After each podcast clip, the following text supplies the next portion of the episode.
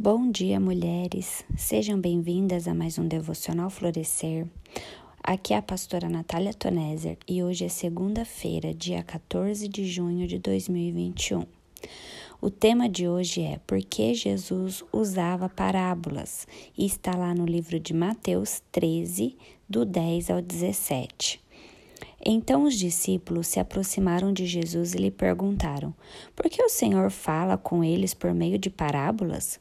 Ao que Jesus respondeu: Porque a vocês é dado conhecer os mistérios do reino dos céus, mas àqueles isso não é concedido. Pois aos que têm, mais será dado e terá em abundância, mas aos que não têm, até o que lhe tem será tirado. Por isso falo com eles por meio de parábolas, porque vendo não veem e ouvindo não ouvem, nem entendem. Mateus 13, do 10 ao 13. Começaremos Mateus 13 com o estudo das parábolas usadas por Jesus para descrever o avanço espiritual do reino dos céus nesta era. No grego, parábole significa colocar ao lado ou comparação como parâmetro. Jesus usou as parábolas para transmitir verdades espirituais através de comparações. Muitos não responderam aos ensinamentos de Jesus. Portanto, ele passou a se dirigir à multidão incrédula somente por parábolas. Elas produzem resultados diferentes em diferentes pessoas. Elas escondem a verdade da multidão incrédula, ao passo que comunica a verdade aos seus discípulos. Os mistérios acerca do modo de como operaria o reino dos céus são revelados somente aos discípulos.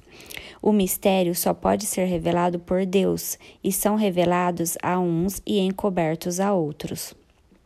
Os fariseus ouviam, mas não entendiam por causa da dureza do coração.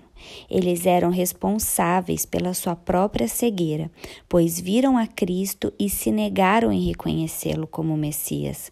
O Senhor endurece aqueles que endurecem a si mesmos. Como na época de Isaías, muitos escutavam a palavra, mas não eram capazes de realmente ouvi-la e se arrepender. Isaías 6, 9 e 10. Esse é o grande perigo daqueles que conhecem a Cristo e o rejeitam por sua própria vontade, mesmo conhecendo as promessas e as consequências o Senhor endurece o coração delas, para que não possam mais se arrepender e serem perdoadas, pois recusaram o Cordeiro de Deus, recusaram o sacrifício do seu próprio filho Jesus. Foi o que aconteceu com Faraó em Êxodo 7 e 9. Deus é Deus de amor, mas também é Deus de justiça e de juízo. E o maior juízo de Deus é entregar o homem ao seu próprio desejo. Romanos 1, 24, 26 e 28. Deus oferece a todas, a todas nós muitas oportunidades, assim como ofereceu a Faraó, mas alguns escolhem resistir a Deus. Romanos 9, 14 e 18. Portanto, o nosso coração precisa estar aberto para Cristo habitar e transformar.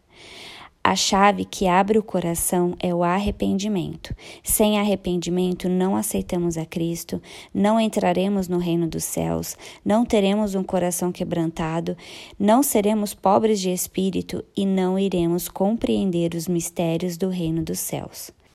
O fato das misericórdias se renovarem a cada manhã é um chamado diário ao arrependimento. Somos redimidos pela graça mediante a morte e a ressurreição de Cristo Jesus. Por amor, Jesus pagou o preço pelos nossos pecados e por amor, ele nos chama ao arrependimento. Lembrem-se que os discípulos de Jesus são todos aqueles que respondem ao seu convite, o seguem, recebem o seu ensino, se arrependem e são transformados, e a esse será dado conhecer os mistérios do reino dos céus. Jesus encerra dizendo: Bem-aventurados, porém, são os olhos de vocês, porque veem, e bem-aventurados são os ouvidos de vocês, porque ouvem. Deus abençoe e tenha um ótimo dia.